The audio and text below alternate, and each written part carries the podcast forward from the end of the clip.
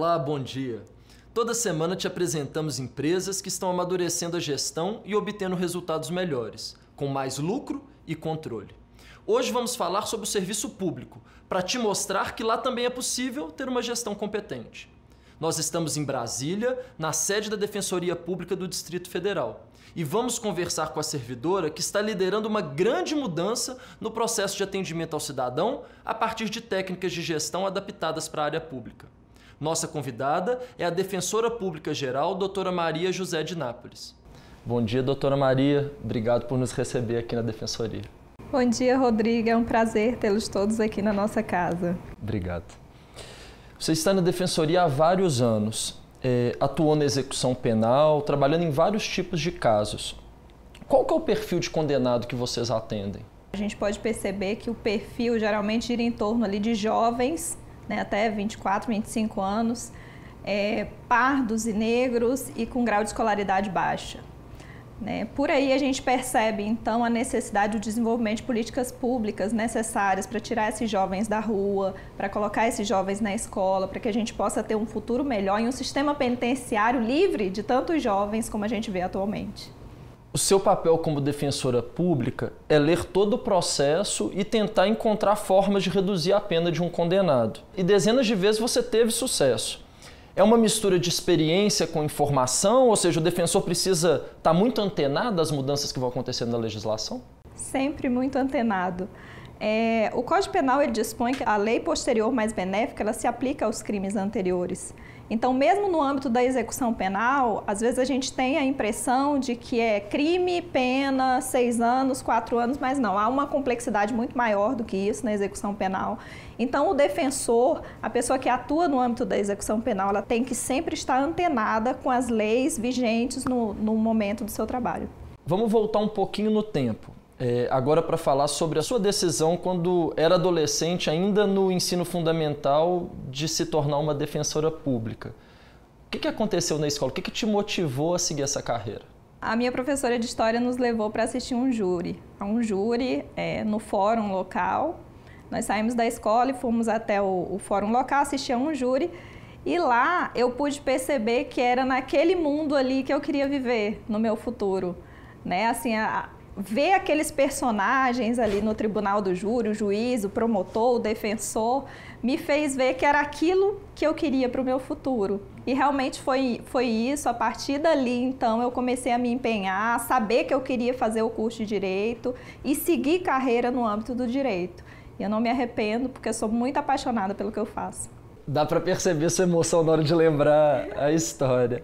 É, você sempre teve essa preocupação é, com os direitos humanos? Olha, direitos humanos é assim é, é, o âmago da defensoria. É o que a gente tem que fazer, é o que a gente nasceu para fazer e foi vocacionado para fazer. Eu acho que todo, toda aquela pessoa que entra no serviço público, que entra na defensoria pública, que diz eu quero ser um defensor, uma defensora pública, tem que ter essa noção porque nós atuamos com os direitos humanos diariamente. Seja atendendo uma pessoa que precisa de uma ação de alimentos, seja atendendo uma pessoa vulnerável, um morador de rua.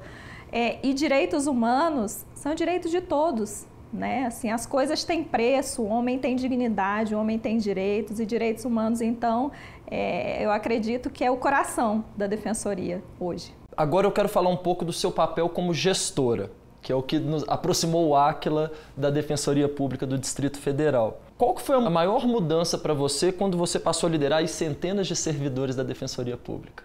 Foi uma mudança radical. Você sair da atividade fim, sair da atuação lá no, no processo, nos presídios ou nas varas de família, enfim, para uma atuação mais na parte de gestão, é assim, é, são 180 graus. É, você se vê num mundo totalmente diferente. E quando você é, estuda né, direito, né, o curso de direito, ele não te prepara para ser um gestor. Né? Mas acho que isso veio de uma maneira muito tranquila, mas uma mudança muito bem-vinda que me fez descobrir coisas que eu não sabia, né? E me fez aprender muito, me fez me doar muito para a gestão.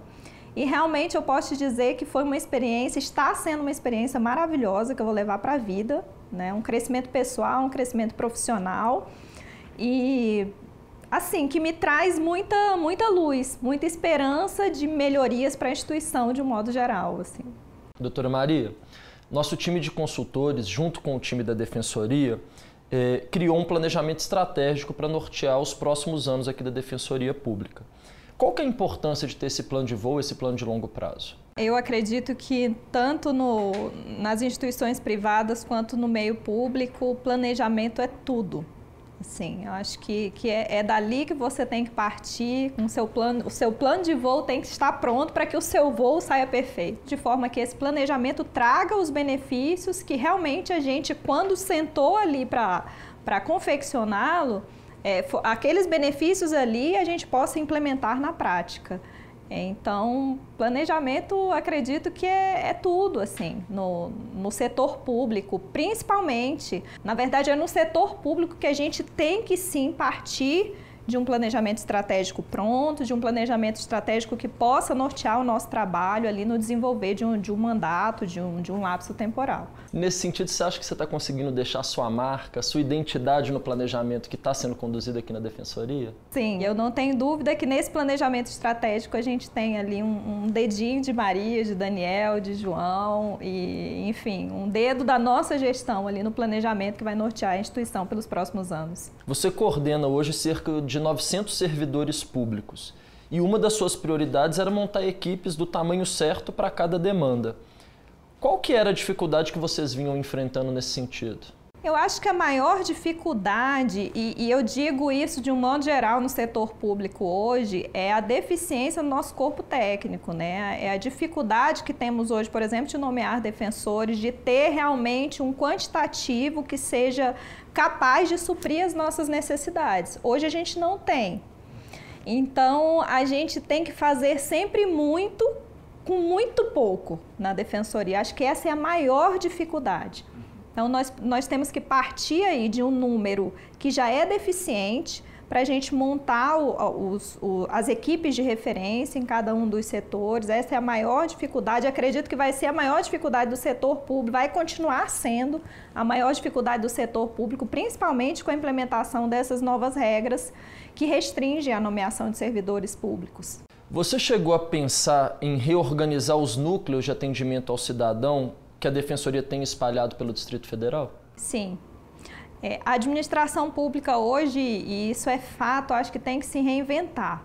É, é continuar fazendo muito com muito pouco. É, então, assim, o, o, que, que nós pensamos? Em, às vezes, é, é uma, uma, aglutinação de núcleos poderia, principalmente por, por conta da questão da otimização das equipes, que nós temos poucas pessoas no atendimento, mas não só por isso, também o nosso orçamento, ele é muito, ele tem, tem sido muito utilizado para essa finalidade de aluguéis né? Então, a gente teve que partir de todo um estudo aí da otimização do serviço da questão da diminuição dos nossos custos orçamentários nesse ponto, para pensar em formas de, então, é, possibilitar que o nosso atendimento continue, mas com custo menor.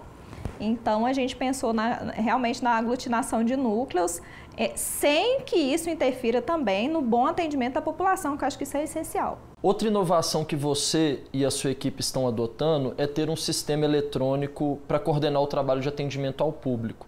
Que avanço você prevê com esse investimento? Acredito que a otimização do atendimento por meio de centrais de atendimento, da nossa central de relacionamento com o cidadão, acho que isso vai ser assim paradigmático no âmbito da Defensoria do Distrito Federal. A questão numérica também, de quantitativos. Hoje a gente não tem uma base sólida de, de referência aí de estatística. Né? Um sistema vai nos trazer essa estatística e essa estatística não serve só para o órgão, ela serve também pro, no âmbito externo, né? até mesmo para facilitar a, a confecção de políticas públicas com base nos nossos números. Porque um sistema pode, por exemplo, deixar claro em que setor ali da nossa comunidade, nosso Distrito Federal, tem uma deficiência em relação, é, vou te dar um exemplo, a creche. O nosso sistema pode deixar isso claro, dizendo: olha, a Defensoria Pública entrou com inúmeras ações relativas à creche. Então, o sistema vem para facilitar a nossa vida enquanto instituição, mas também para trazer um benefício para toda a sociedade. Né? O sistema hoje é, é, essencial no nosso trabalho. Então, acho que isso vai assim ser um, um, um, um ponto de partida aí para uma outra visão também no âmbito da defensoria pública. Ou seja, uma ferramenta de gestão para te ajudar na tomada de decisão, Sim, né? Com certeza. Um papel importante que você tem nesse processo todo eh, de redesenho da gestão é engajar os servidores, para que todos queiram fazer parte e sejam agentes de mudança. Como ter sucesso nessa tarefa que eu acredito que é uma das mais difíceis? Acredito que conhecer cada pessoa, saber das suas dificuldades, saber das suas facilidades, saber dos seus dons, eu acho que estar atento para a pessoa. Né? Acho que conhecer a sua equipe é a primeira coisa, conhecer de verdade a sua equipe. E a partir daí, então, tentar extrair de cada pessoa o que de melhor ela te pode dar. Realmente é um trabalho é, difícil, não é um trabalho fácil, mas é um trabalho que eu faço com muito, com muito amor, com muito prazer. Porque realmente a equipe com a qual eu trabalho eu conheço muito bem, eu consigo extrair deles o que eu, que eu acho que eles têm de melhor e eles me dão um retorno muito, muito bom. Assim, eu tenho uma equipe fantástica. Pequena, mas muito boa, Rodrigo. E talvez essa seja uma das marcas do seu planejamento estratégico, esse envolvimento do time que eu acredito que é a sua cara. Sim, sim, eu tento envolver todo mundo mesmo, seja na brincadeira, seja de maneira séria, enfim, eu tento trazer todo mundo pro, pro jogo. Doutora Maria, você também é conhecida por fazer reuniões rápidas. Eu já te conheço e sei que duram 30 minutos. Dá para resolver o que precisa nesse tempo curto? Com certeza. às vezes, às vezes quando, as, é, quando tem pedidos de agenda, eu realmente falo, olha, 30 minutos é mais do que suficiente para a gente resolver esse problema. E realmente é, Rodrigo. É, por vezes, algumas reuniões demoram mais do que isso. Mas eu vejo que o ponto central, quando você tem que resolver, eu, eu sou muito objetiva, muito clara, enfim. Gosto de resolver realmente as coisas rápido, mas resolver para dar certo nesse sentido, teve um alinhamento muito bom é, entre esse seu jeito de conduzir a, a, tomada de decisão e o padrão do Aquila, de realizar rituais de gestão, principalmente com a ponta. Dentro desse seu ritmo acelerado de trabalho, como que foi esse fortalecimento de rotina de reuniões com os atendimentos, com os gestores das unidades? Esse ritual realmente é essencial para que você mantenha uma regularidade na gestão e até para que você esteja junto da sua equipe. Né? Se você não estiver junto da sua equipe, não vai funcionar. É, então, o ritual traz essa uniformidade, traz essa, esse costume né, de sentar com a equipe, de conversar, de entender quais são os pontos relevantes que a gente tem que tratar, as nossas deficiências atuais. Então, isso a gente tem feito com muito afinco. Né? Semanalmente eu tenho reunião com as equipes e mensalmente com os coordenadores de núcleo. Os rituais realmente vêm para ter um diferencial. Você tem que se envolver mais e o ritual traz essa visão de envolvimento, de regularidade. Então você acha que aproximou a ponta, né, os núcleos de atendimento com a tomada de decisão aqui? Sim, sim. Acho que quanto mais perto você está do problema, mais chance você tem de resolver e resolver de uma forma correta e rápida. Daqui a pouco eu vou conversar com o subdefensor geral, o Dr. Daniel Campos. E eu sei que vocês dois e o Dr. João Aires formam uma equipe bem unida que construiu todo esse trabalho. Vocês pensaram todas essas mudanças juntos? Como que você se sente sabendo que a defensoria está subindo para um novo nível de gestão e controle?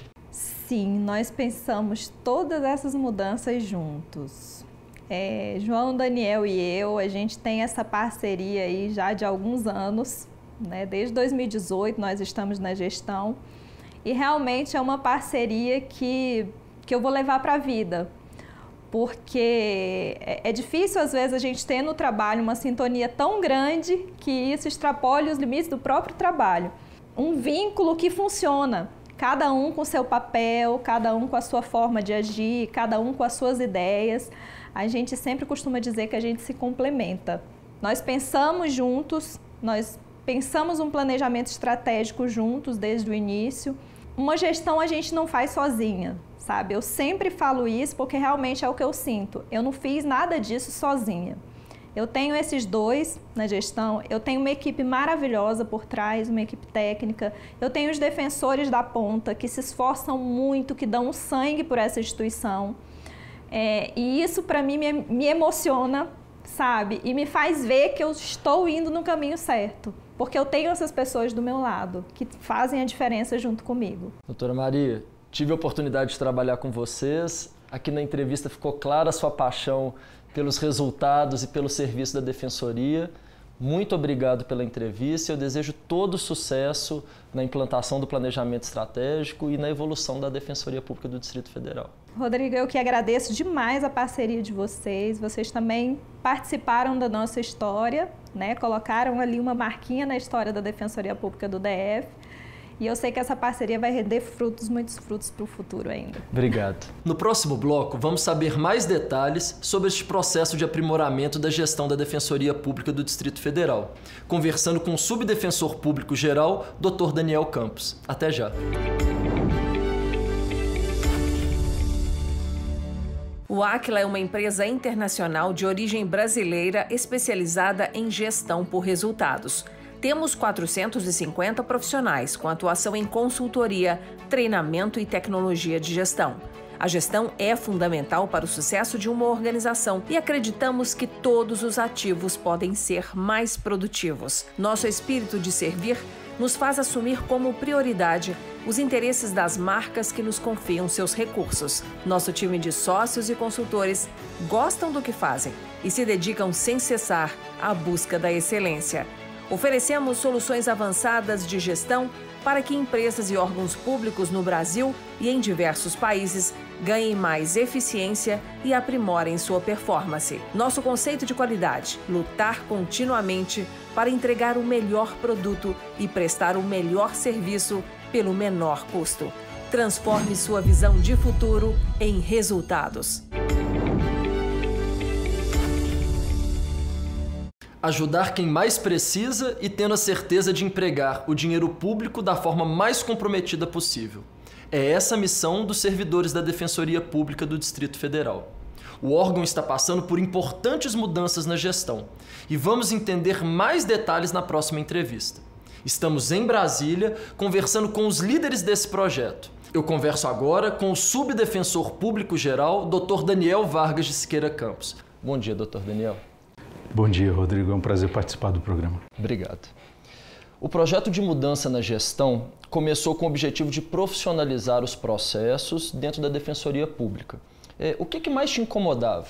O que nos incomodava é aquela cultura de que no serviço público não há muito espaço para mudança, ou de que as pessoas estão tão atarefadas que não tem tempo para refletir sobre as melhores práticas. O que a gente buscou com a contratação da Aquila foi reverter esse processo, foi elevar a cultura da inovação e da melhoria organizacional.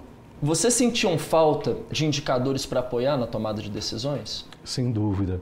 Eu acho que trabalhar sem indicadores é como fazer uma viagem de carro sem saber ao certo qual é o destino, sem saber quanto combustível você já usou, quanto você ainda tem, sem saber quantos quilômetros você já rodou. Ou seja, é como andar no escuro. Os indicadores dão uma fonte de segurança para quem quer trabalhar com profissionalismo. Até dá para trabalhar sem indicadores, mas isso é para quem gosta de aventura ou de fortes emoções. Né? A base do trabalho da defensoria, a gente pode dizer que é realizada pelos núcleos de atendimento, como de direitos humanos, o focado no atendimento às mulheres. Quais mudanças estão sendo feitas? Rodrigo, normalmente o trabalho é, promovido pelo Núcleo de Direitos Humanos e pelos núcleos temáticos em geral, mulher, infância e juventude, a Central do Idoso, né, entre diversas áreas de atuação que a Defensoria Pública do DF possui, o trabalho que era realizado por esses núcleos temáticos era muito voltado para a melhoria dos seus processos internos. O que a gente buscou promover, e o que vem acontecendo agora, é a elaboração de diretrizes pelos próprios núcleos para que sejam seguidas por toda a Defensoria Pública. Portanto, a gente não quer apenas ter um núcleo é, especializado no enfrentamento da violência doméstica e familiar contra a mulher. A gente quer que essa expertise seja compartilhada com todos os servidores e defensores públicos da casa. Então, para isso, nós estamos construindo protocolos de atendimento para padronizar o processo de atendimento que é prestado pela Defensoria Pública como um todo. Ou seja, está tendo uma troca de experiências e boas práticas entre os núcleos. Né? Exatamente. Né? Eu sei que vocês fizeram um, um levantamento das demandas e insatisfações. O que, que foi apontado de mais importante por esses cidadãos que foram pesquisados? As pesquisas de satisfação com os usuários revelaram que parte dos usuários estava insatisfeito com o tempo de demora para que a Defensoria Pública iniciasse o atendimento. Também havia alguns usuários que reclamavam do fato de serem encaminhadas para núcleos diferentes até que chegassem ao núcleo adequado, onde o seu atendimento poderia ocorrer. Tudo isso gera um desgaste grande para o usuário e compromete a imagem da instituição. Ao saber quais eram as principais críticas dos usuários, a gente começou a trabalhar para reverter isso. É, através de uma melhoria, de um redesenho dos processos de atendimento para eliminar esses problemas que eram apontados pelos usuários vocês tinham uma demanda de aumentar a qualidade desses atendimentos aos assistidos e passaram essa demanda para os nossos consultores do time que esteve aqui com vocês. Qual era o objetivo naquele momento? O objetivo fundamental era promover um atendimento que seja humanizado, ágil, eficiente e que dê satisfação aos usuários, né? E que considere a experiência do usuário o foco principal da nossa atuação. Então, o que a gente é, quis que a Aquila nos ajudasse e nos ajudou muito foi colocar isso como a prioridade número um do nosso serviço de atendimento ao público. Vamos falar um pouquinho agora sobre a pandemia.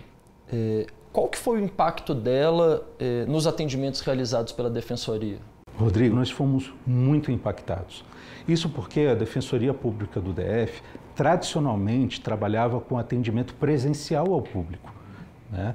Grande parte das demandas que eram apresentadas aos defensores eram através das próprias pessoas ou seus familiares que compareciam a uma das unidades da Defensoria Pública e traziam os seus problemas ou buscavam serem atualizados a respeito das informações dos seus processos. Com a pandemia, isso teve que mudar. Com a pandemia, a gente não podia mais permitir que os usuários tivessem que se expor ao risco de chegar até uma das unidades de atendimento para poderem ser contempladas com os serviços da Defensoria Pública. E nós também não poderíamos expor os nossos defensores, servidores, estagiários a esse contato direto com o público.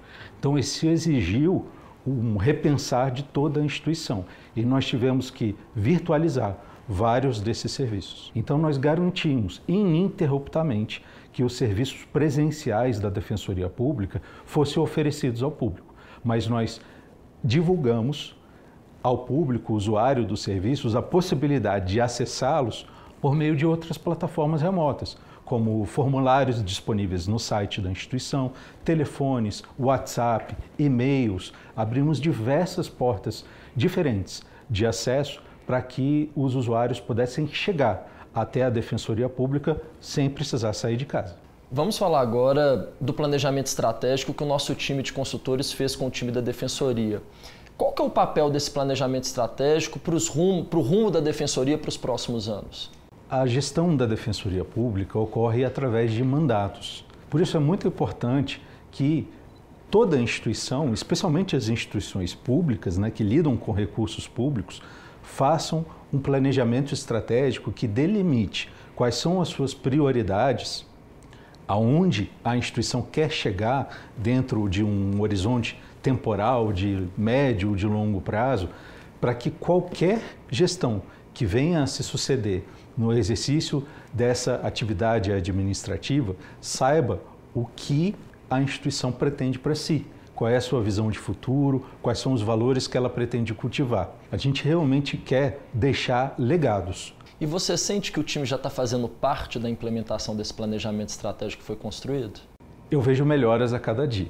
Acho que nós temos muito a evoluir, mas nós temos aprimorado o serviço, nós temos dado passos importantes para que o serviço ganhe em qualidade, ganhe em eficiência, ganhe em humanidade, e acho que o time está comprometido com esses valores. Doutor Daniel, para a gente encerrar, me conta sobre o projeto de aumentar a receita da defensoria. Quais inovações vocês estão planejando? Uma das estratégias buscadas é a de instituir fontes alternativas de receita que não precisem passar pela lei orçamentária anual, não precisam passar pela pela disputa da fatia do bolo orçamentário, sabe? Há outros mecanismos de captação de receita.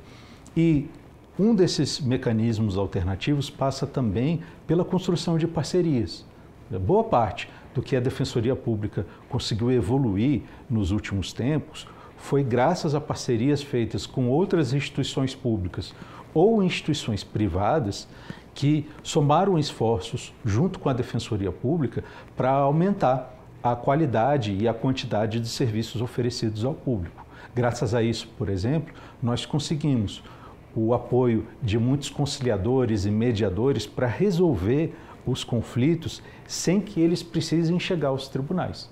As pessoas procuram a Defensoria Pública e, graças ao apoio que nós angariamos de outras instituições, elas são realocadas para instituições que ajudam as pessoas, através de técnicas de mediação ou de conciliação, a resolverem os conflitos que elas possuem umas com as outras. Então, são iniciativas como essa que fazem com que a Defensoria Pública consiga, mesmo com parcos recursos, prestar serviços de excelência e com uma amplitude cada vez maior. Ou seja, dessa forma, com essa mesma estrutura, vocês acabam conseguindo atender muito mais assistidos, né? Exato. Gastar menos, fazer mais. Interessante esse processo de inovação de fontes de receita. Me dá um exemplo, por favor, de, de alguma fonte alternativa. Vou te dar dois exemplos bem recentes. Primeiro exemplo, nós conseguimos, através de recursos captados do Fundo dos Direitos da Criança e do Adolescente aqui do Distrito Federal, nós conseguimos uma carreta que vai rodar o Distrito Federal especialmente as regiões mais carentes do DF, para levar os serviços da defensoria a quem precisa. Esse custo não veio do orçamento, mas veio de recursos partilhados, né, de fundos né, que recebem contrapartidas né, através de subvenções sociais e que aportaram mais recursos à Defensoria Pública para a melhora dos seus serviços. Um outro exemplo bastante interessante foi a, o nosso aprimoramento dos serviços de educação em direitos através do nosso estúdio. O nosso estúdio foi construído e equipado graças a uma parceria com o Ministério Público do Trabalho, que pegou parte dos recursos de empresas que violavam direitos dos trabalhadores e destinou à Defensoria Pública para que ela contratasse empresas para aparelhar a instituição com recursos de ponta para que a gente pudesse produzir vídeos e outros materiais publicitários ou informativos que pudessem chegar a quem mais precisa. Não houve utilização de recursos do orçamento do Distrito Federal, mas houve o repasse de recursos é, pagos a título de multa por empresas que agiram contra os direitos dos trabalhadores. Então, esse tipo de parceria permite uma inovação muito importante, porque faz com que a gente consiga trabalhar com outras formas de captação de recursos que não precisem passar pela disputa do orçamento, que hoje é cada vez mais restrito, né? cada vez mais difícil de ser gerenciado em função da queda de receita e de outras prioridades orçamentárias para o combate à pandemia. Ou seja, um órgão público inovando e mostrando que é possível fazer diferente, né? Estamos trabalhando para isso. Doutor Daniel, muito obrigado pela entrevista. Desejo muito sucesso para você e para todo o time da Defensoria. Eu que agradeço, Rodrigo, e em seu nome eu cumprimento também toda a equipe da Aquila que prestou valiosos serviços para que a gente pudesse aprimorar a qualidade das ações que a gente presta para a população mais carente. Obrigado. Muito obrigado. Ficamos por aqui. Para rever ou compartilhar nosso programa, é só acessar o YouTube da TV Band Minas ou do Aquila. Querendo falar com os nossos consultores, estamos acessíveis pelas redes sociais ou pelo nosso site. Semana que vem estaremos de volta com mais técnicas e cases de gestão para te ajudar a ser um gestor excelente. Obrigado pela audiência até lá.